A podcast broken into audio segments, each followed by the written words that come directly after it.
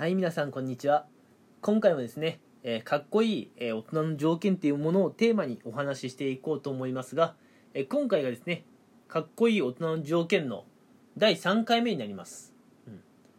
まあかっこいい大人の条件って言うとやっぱりね結構種類があると思うんですが、うん、今回お話ししていく、えーかっこいい大人の条件っていうのは、えまあ、他人に依存しないというところで自分中心というねものがあるかなと思います。うん。まあ、最近こういう言葉を使うかは分かりませんが、まあ、10年くらい前、それこそ私が まだ学生だった頃は、なんかね、こう、自己中っていう言葉をね、よく耳にしたことがあります。自己中。うん。今はね、自己中って言葉はあんまり聞かないんですが、えー特に学生さん、うん。小学生とか中学生は耳にすることがあるのかな？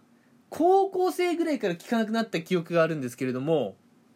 この自己中、うん、いい自己中と悪い自己中っていうのがあるんですね、うん、まあ悪い自己中っていうのは、まあ、他人のね、うん、状況とか、えー他人のまあ置かれてる環境そういうものを全部無視して、うん、相手のことお構いなしで自分だけのね都合を押し通してしまうっていうのはねこれは悪い自己中です。うん。まあ自分の自己中自分の意見を通すそれそれの理由でね、うん、周りの人に迷惑をかけてしまうのは、まあ、ちょっと良くないところがあるかなとは思います、うん、これが悪い自己中。かっこいい大人っていうのはこの悪い自己中はやらないんですがいい自己中はねやるんですよ。じゃあかっこいい大人がやるいい自己中っていうのは何かっていうと、うん、まず他人にね、うん。まあ、迷惑をかけないっていう前提で、うん、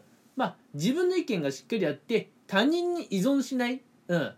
自分はこうだというね、えーまあ、考えとか意見があるっていう方ですね。うん。まあ、これに似た話をちょっと前にもねしたような気がしますけれども、えーなんだろうかっこいい大人の条件のパート1だったかな。そこでもちょっと似たような話をしたことがあるかもしれませんね。うん。まあ要するにかっこいい大人っていうのはこう他人がいないとね、えー自分で、えー判断できないとかそういうことじゃないんですよ。うん。かっこいい大人っていうのは他人にね自分のこう大事な選択肢をね選んでもらわない自分の大事ななんだろう選択肢は自分で選ぶ。うん。で自分の選択した選択肢を信じて、えー進んでいくことができるっていうのがかっこいい大人の条件かなと思います。うん。それはさ子供じゃないんだからさ大人になってもさ自分は何をすればいいですか教えてください。何したらいいですかって。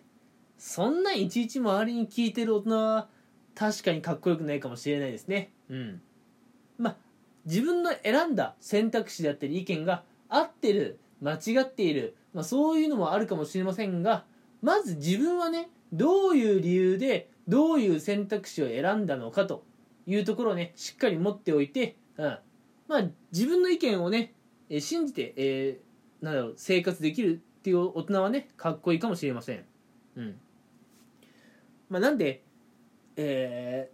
ー、分かりやすい表現をするとねあの他人に依存しないという表現がね一番分かりやすいんですが、うん、だ〇〇しないっていう言い方だけだとじゃあどうすればいいのっていうのがねちょっと伝わりにくいかなと思って、うん、ちょっとまあ表現を変えてみています。うん。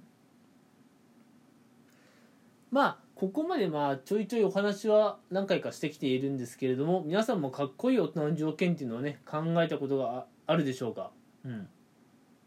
やっぱりねかっこいい大人の条件っていうところでまあ行動面ではねやっぱり優柔不断ではなくて自分で、えー意思決定ができると、うん、他人に依存しなくてまあ言うたらね自分一人でも何かねやるべきことがやれるとそういう大人がかっこいい大人だということなんですね。うん。まあ、かっこいい大人の条件っていうところで考え方はね、少し分かってきたんじゃないでしょうか。うん。かっこいい大人ってどういう大人なのかっていうと、まあ、考え、うん、思考っていうところで言うと、他人中心ではなくて自分中心で行動できる、そういう大人がかっこいい大人だということですね。うん。まあ、つまあ、こういうかっこいい大人を目指すためには常日頃からね、えー自分の中で、まあ意見を持ってね生活を送ることが大事かなとは思います。うん。やっぱりなんかねパート1といったことと似ている部分がありますがまあ大事なことなんでねうん。まあ表現を変えて2度言っておきますと。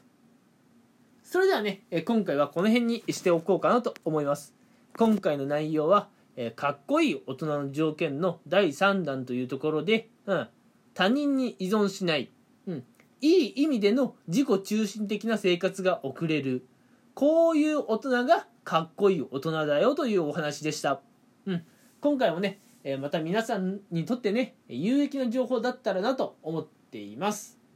えもし何かねご意見とかあればコメントいただければ嬉しいです。それではまた、え次回も楽しみにしておいてください。それではまた聞いてください。ありがとうございました。